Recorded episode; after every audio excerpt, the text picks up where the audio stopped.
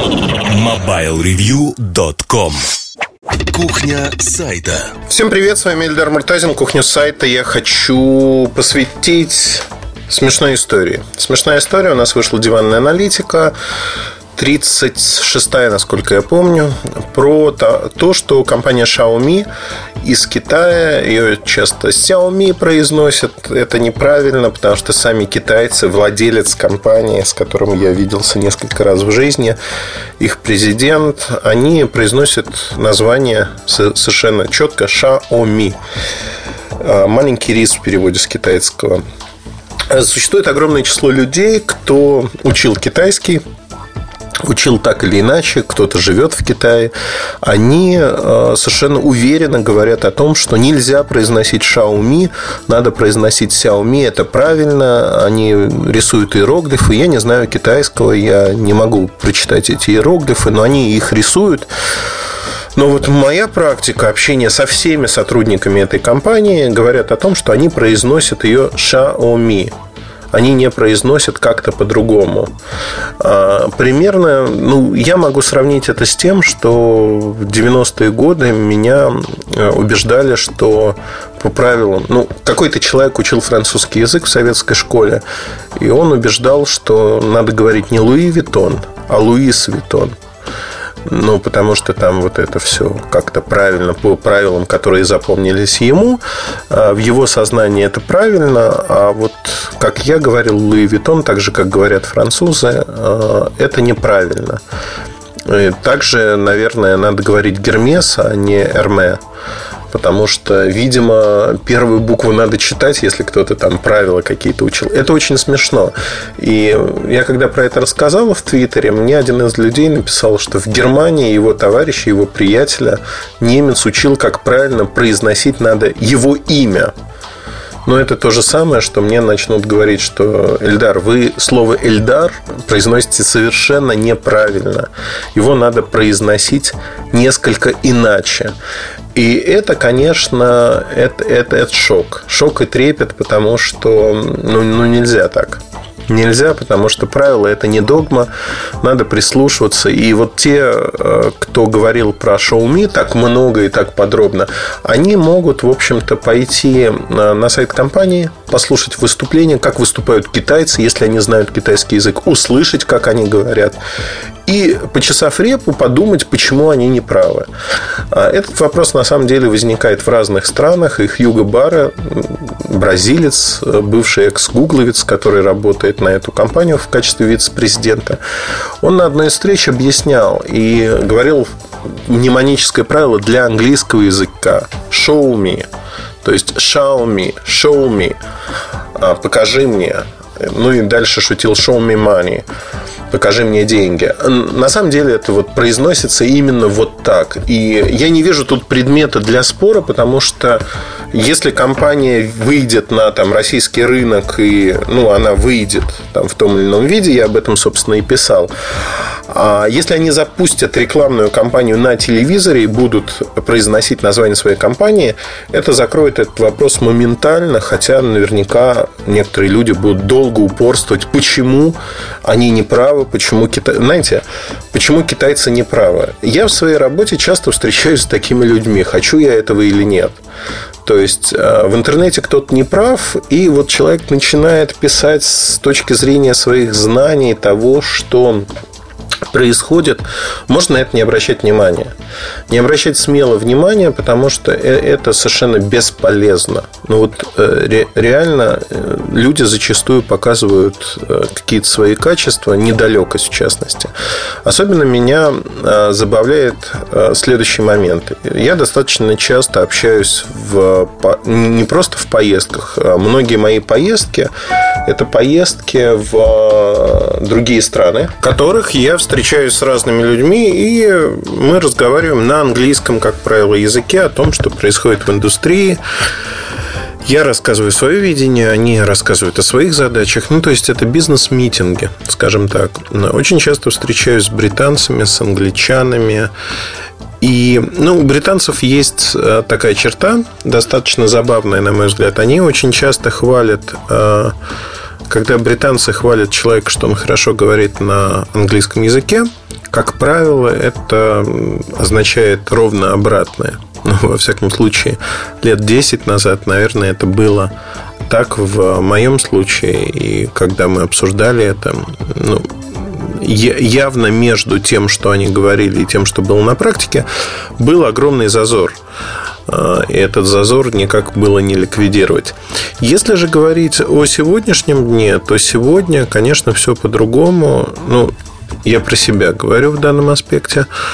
Я совершенно спокойно общаюсь с людьми, у нас нет никакого языкового барьера, но у меня есть одна маленькая проблема, а, которая заключается в том, что еще со школьных времен, с простыми глаголами. То есть я знаю сложные конструкции и тому подобные вещи, но совершенно не задумываюсь на тему того, как говорить а, с точки зрения там, ну, простейших глаголов, времен и тому подобных вещей.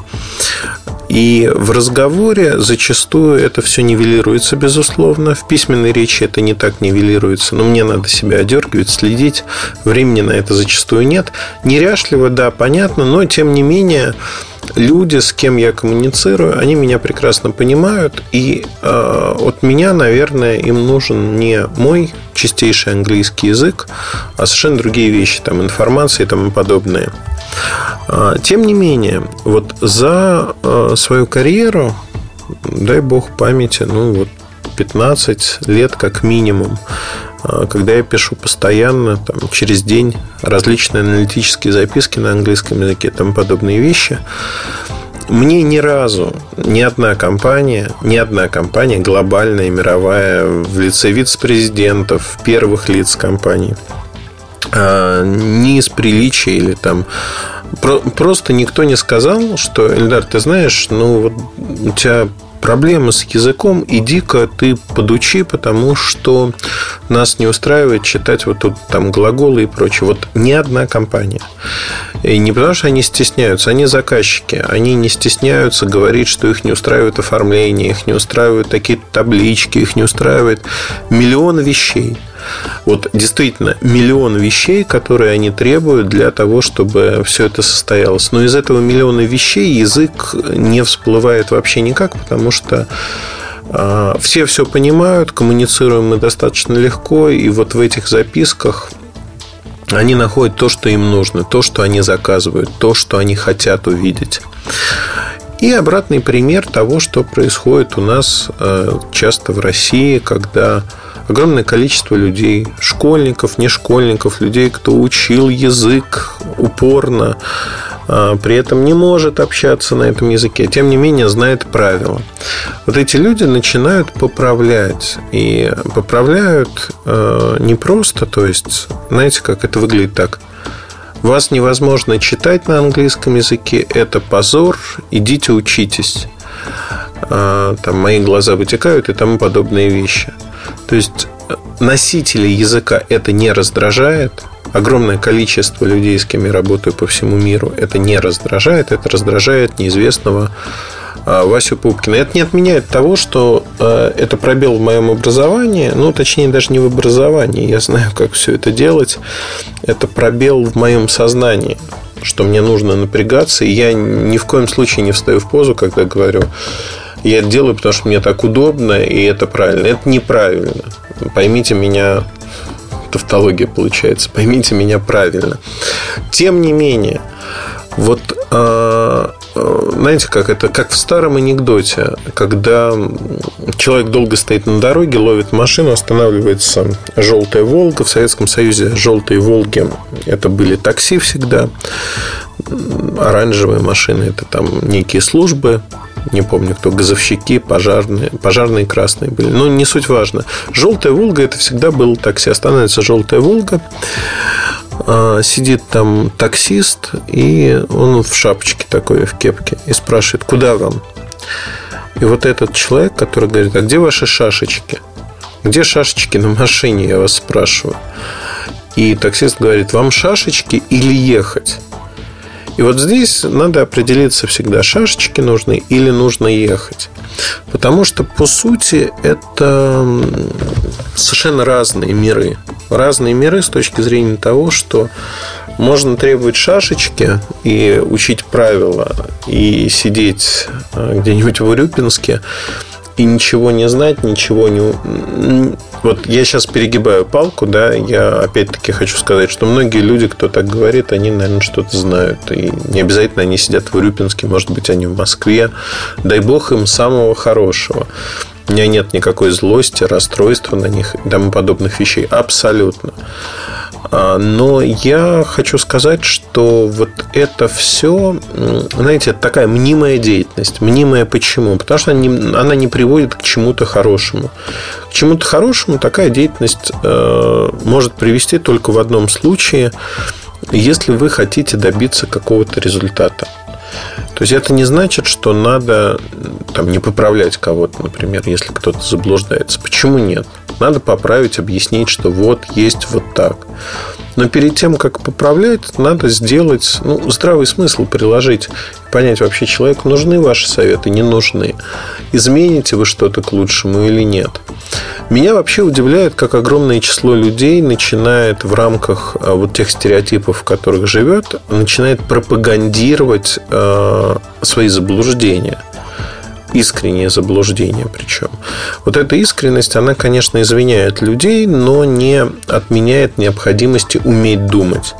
Но давайте посмотрим на то, что происходит там. Сейчас в России идет уже с конца апреля идет ценовая война. Ценовая война, которую развязала компания МТС. Причем э, в рамках этой ценовой войны, ну, там было много интервью, там президент э, Андрей Дубовских Дубасков, а, президент МТС, а, прям в ведомостях дал на два разворота огромное интервью, где черным по белому написано, мы снизили цены до уровня закупки, это минус 30% от рынка и прочее, прочее. И написано, почему он это сделал. То есть человек подтвердил, что да, они это делают, да, мы как бы сделали это. У меня было несколько материалов на эту тему. Диванная аналитика. Там 34 и 35 выпуск. Будет еще и, наверное, 38 ну, как бы 37 я уже застолбил другую тему. А, но что я хочу сказать? Я хочу сказать о том, что огромное число людей, они а, сказали следующее, что смотрите-ка, Муртазин придумал, причем людей, знаете, как даже недалеких от рынка, а подвязающихся, казалось бы, на той же самой Ниве. Ну, там Хайтек Mail.ru, например, придумал то, что а, войны не существует. Там обратились через Ульяну Смольскую, пиар-директор Евросети, к Саше Малису с вопросом. Я потом позвонил Саше, спрашиваю, Саша, ну, я читаю твой комментарий, он какой-то странный. Ну, то есть, э, на, на что Саша сказал, я вот не знаю. Ну, я думаю, там нет никакого криминала, и, в общем-то, Саша не обидится. А, сказал простую вещь. Какой был вопрос, такой ответ я дал. Вот э, тот вопрос, который мне задали, я ровно на него и ответил. Я посмотрел, и действительно, в общем-то, в рамках вот этой логики все очень правильно. А сейчас, вот, кстати говоря, я ловлю себя на мысли, что рассказывая про это, найдется огромное число людей, достаточно заметное, да, я надеюсь, что не огромное, все-таки слушатели подкаста Mobile Review, умные, здравомыслящие люди в массе своей, но обязательно найдется несколько человек, кто скажет, ну все, вот Муртазин оправдывается. У нас даже подкаст был про это, а, о том, что когда ты пытаешься что-то объяснить, обязательно найдутся те, кто будет трактовать твои действия, побудительные мотивы в зависимости от своих представлений. И вот эти свои представления, они, мягко говоря, к реальности, наверное, отношения не имеют вообще никакого. По поводу ценовой войны а, есть э, как бы предубеждение у людей, что ее не может быть, потому что ее не может быть. Если товар продают дешевле, значит он не продается. Но ведь у торговых сетей они же живут мирно. Там Евросеть, Связной, ДНС, МТС и же с ними. У них же не может быть никаких разных э, задач в жизни. По мнению таких людей, задача у этих сетей одна – обмануть покупателя, нажиться, и они наживаются продают, если они продают вот по такой цене, то значит у них наценка была не 30% маржа, фронт маржа, то там все 100. То, что это нереально абсолютно никак, их это не останавливает, они вот думают так. Причем этот стереотип, он э, очень живучий. И я сегодня смеялся, я даже об этом забыл. Я разговаривал со своим товарищем Марат Ракаев, э, пиар-директор Ленова. Мы разговаривали там, ну, про какие-то свои вещи, в общем-то, говорили. И я упомянул вскользь о том, что, говорю, Марат, представляешь, вот э, в который раз уже происходят, и ну, вот люди, они не исправляются, они не меняются. И Марат меня... Вот в работе, вот реально, когда работаешь очень много, какие-то вещи стираются из памяти, и только вот внешний толчок вспоминаешь про них и говоришь, ох ты ж, это же вот действительно так. Я говорю, ну вот уже было это много раз, прочее. На что Марат мне процитировал меня же. Там, говорит, 7 или 8 лет назад ты мне сказал о том, что люди, к сожалению, не меняются, и пройдут годы, будут другие ценовые войны, и все это повторится снова и снова. Люди, может быть, те же, может быть, другие, будут говорить, что все это неправда, изменятся компании. Ну, вот ровно так и получилось. Изменились компании, а, изменилась расстановка сил на рынке, но, тем не менее, все это а, вот как бы повторилось. Жизнь циклична, идет по кругу для кого-то, во всяком случае. Может быть, это новые люди, кто не верит. Но а, в этой кухне сайта я хочу сказать следующее, что, а, конечно, благородный муж может потратить часть своей жизни на то, чтобы переубеждать невежд или пытаться нести там некие знания то, что как это происходит. Но это требует определенных жизненных затрат, затрат жизненной энергии. И как мне кажется, эти затраты абсолютно не оправданы никак. Если сказать грубо, то не надо метать бисер. Вот сейчас я, может быть, кого-то оскорбил, даже наверняка кого-то оскорбил. Я этого не хотел. Но вот в этом грубом выражении метать бисер перед свиньями а, кроется самая большая суть, наверное, того, что мы делаем в журналистике.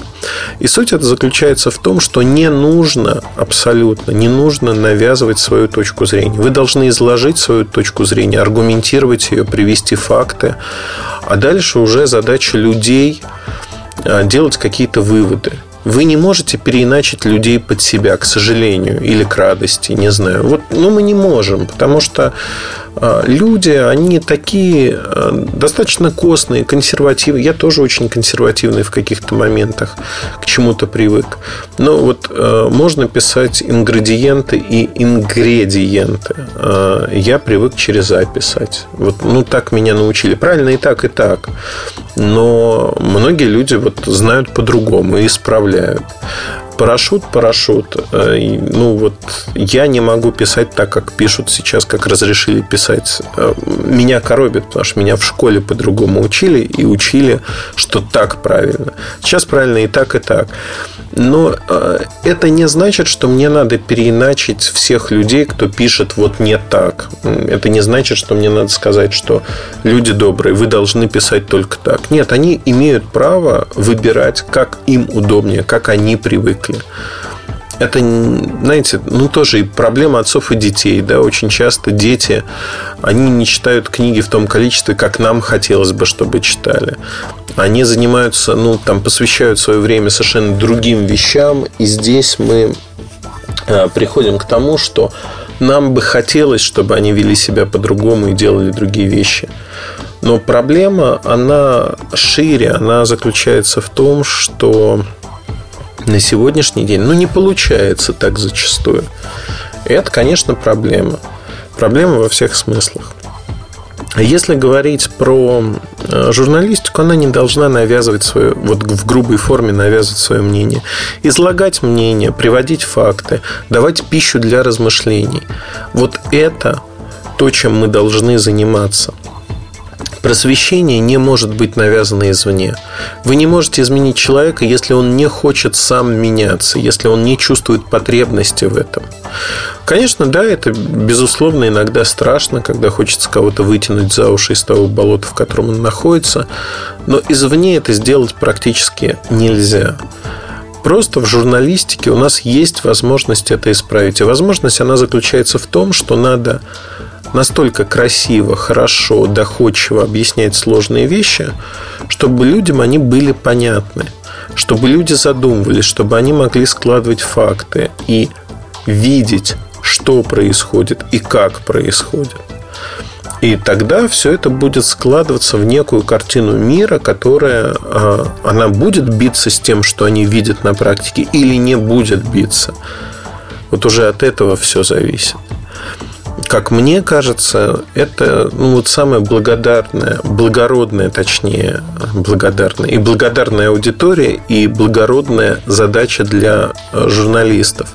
Вообще, в качестве домашнего задания я могу предложить вам подумать о том, что является ну, вот, не целями и задачами журналистики как таковой, а какую ответственность перед обществом и перед другими людьми несут журналисты. Не за написанное, а вот именно в образовательном ключе.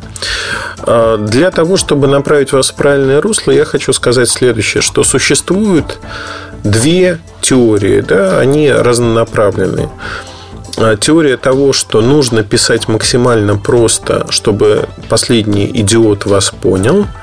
То есть а, сегодня в России большая часть изданий работает именно так. И существует вторая, не очень популярная история, не только в России, кстати говоря, потому что она сложнее.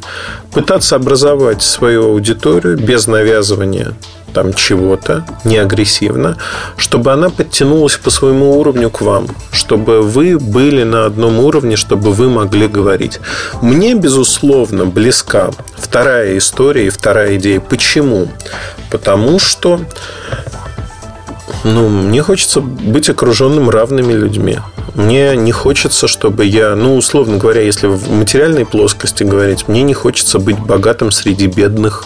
Это ужасно. Мне не хочется быть здоровым среди больных, ну и прочее, прочее. Мне хочется, чтобы меня окружали люди, которые разделяют мои интересы, видят мир так же, как я, и это базовая потребность любого человека. В социуме э, мы боремся за то, чтобы вот наша группа, та или иная, э, группа любителей Вуди Аллена, например, да, мы боремся за то, чтобы Вуди Аллена смотрело большее число людей. В другой ипостаси мы боремся за то, чтобы большее число людей вело здоровый образ жизни, больше ходило, меньше ездило на машине. И прочее, прочее. То есть мы очень разноплановые. И журналистика позволяет это все подчеркнуть, все это увидеть. Это очень важно. Как мне кажется, важно со всех точек зрения. Но на этом все. Остановлюсь, потому что, честно признаюсь, я этот подкаст писал в два приема, два дня подряд. Наверное, может быть, вы слышали там где-то на четвертой-пятой минуте. Может быть, у меня голос изменился, там настрой и прочее, прочее. А, мне позвонил очень важный, важный, важный человек. Я не мог не прерваться, и мы где-то полтора часа разговаривали о том, что происходит вокруг на рынке. Поэтому, в общем-то, записываю подкаст перед поездкой, как всегда, уже в ночи, в тишине, когда все спят. От себя хочу вам пожелать одну самую главную, как мне кажется, вещь. Будьте разумными, не принимайте на веру кто бы что бы вам ни говорил, всегда старайтесь критически относиться к любой информации, оценивайте ее, сравнивайте, и тогда вы не пропадете ни в каких обстоятельствах. На этом все. Удачи вам, хорошего настроения. С вами был Ильдар Муртазин. Пока. MobileReview.com Жизнь в движении.